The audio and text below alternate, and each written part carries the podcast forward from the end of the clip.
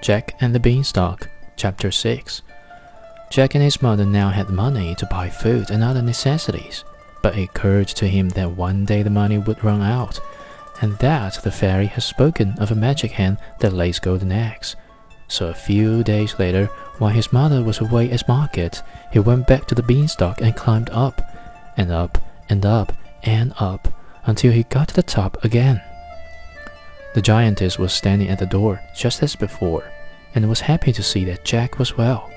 Jack thanked her for the breakfast she provided on his previous visit and asked it if he might impose on her hospitality again. The giantess advised otherwise.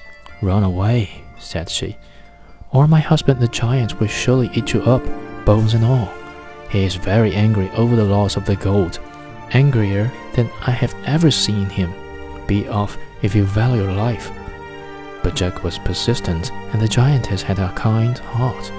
And after a time, she allowed Jack to come into the kitchen, where she set before him a generous breakfast. Just as he finished eating, there was a great rumbling like the earthquake, and the giantess had only time to bundle Jack into the oven when in came the giant. No sooner was he inside the room than he roared, Fee, fee, for fun. I smell the blood of an Englishman.